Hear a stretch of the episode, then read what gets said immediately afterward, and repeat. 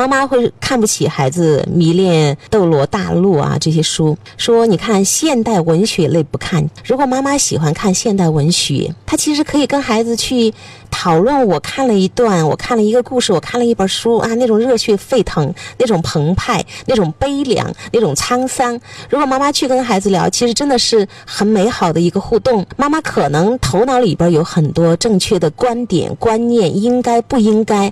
但是什么现代文学有哪些书啊？为什么现代文学书好看？妈妈真的知道吗？我觉得有时候我们就知道那些是无比正确的一些概念，我们听来的或者我们认为的，但是我们自己真的喜欢这些吗？然后《斗罗大陆》，我不知道妈妈看过没有，在学生里面这本书还是挺畅销的，所以你要真的去看一下，未必就是如你所说的是一无是处。如果你要去跟人孩子要谈。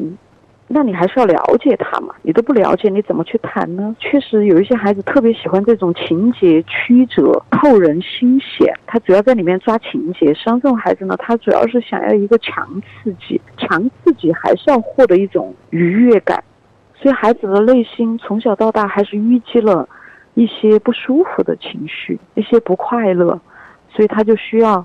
把自己投入到这些扣人心弦的情节里，好多家长觉得只要孩子还没有不上学，那么我们现在就解决他作业质量不高的问题啊，他玩手机的问题、玩游戏的问题、看这些我们觉得没有营养价值小说的问题。那孩子的这个抑郁、压抑、拒绝沟通、逃避跟父母待在一起，这些个反而。妈妈她会没有重视，其实这个才是导致孩子现在所有这些行为的真正的根由。确实，我们所有人的眼睛都在看学习，都在看成绩。只要他还在上学，其实状态已经不如人意了。但是呢，我们还是觉得，嗯，还兜得住我吼两句。实际上，最要重视的是关系问题，就是实际上你已经明显看到这个亲子关系里面的这个信号了。孩子的表现已经挺明显了，但这个时候家长拿到的就是这个孩子不听话。对，呃，我的办法搞不定，来你们跟我支个招，我怎么回去搞他？不不要把它看为一个信号，这个亲子关系是有点状况的，孩子在发出一个拒绝的信号，因为孩子他要拒绝父母，是因为父母与他的互动中有一些点让他挺难受的，但是实际上孩子关这个门呢，又涉及到另外一个问题，关掉。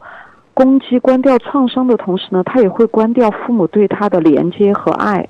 所以有时候你会发现，一个家里那个爱不能真正的到达对方，所有的管道都不畅通，就是关系的管道都不畅通，才是最大的问题。所以妈妈要把跟孩子的关系先放在最重要的位置。看到一个明星的采访，印象挺深的。家里面有爸爸、有妈妈、有孩子，并不意味着是一个真正的家。他说有爱。的那个感觉才是一个好的家庭。妈妈现在跟孩子亲子关系到了这样的一个程度，你想用一个办法来解决孩子所有的这些行为，真的是没有的。先要有关系，关系在了，我们说教育才会发生。你可以去跟孩子聊。我们来看一下，妈妈就把那个《斗罗大陆》看一下。哎，我觉得这段写特滑稽，觉得这段怎么样？孩子会说呱呱，怎么怎么样？这本书你真的了解吗？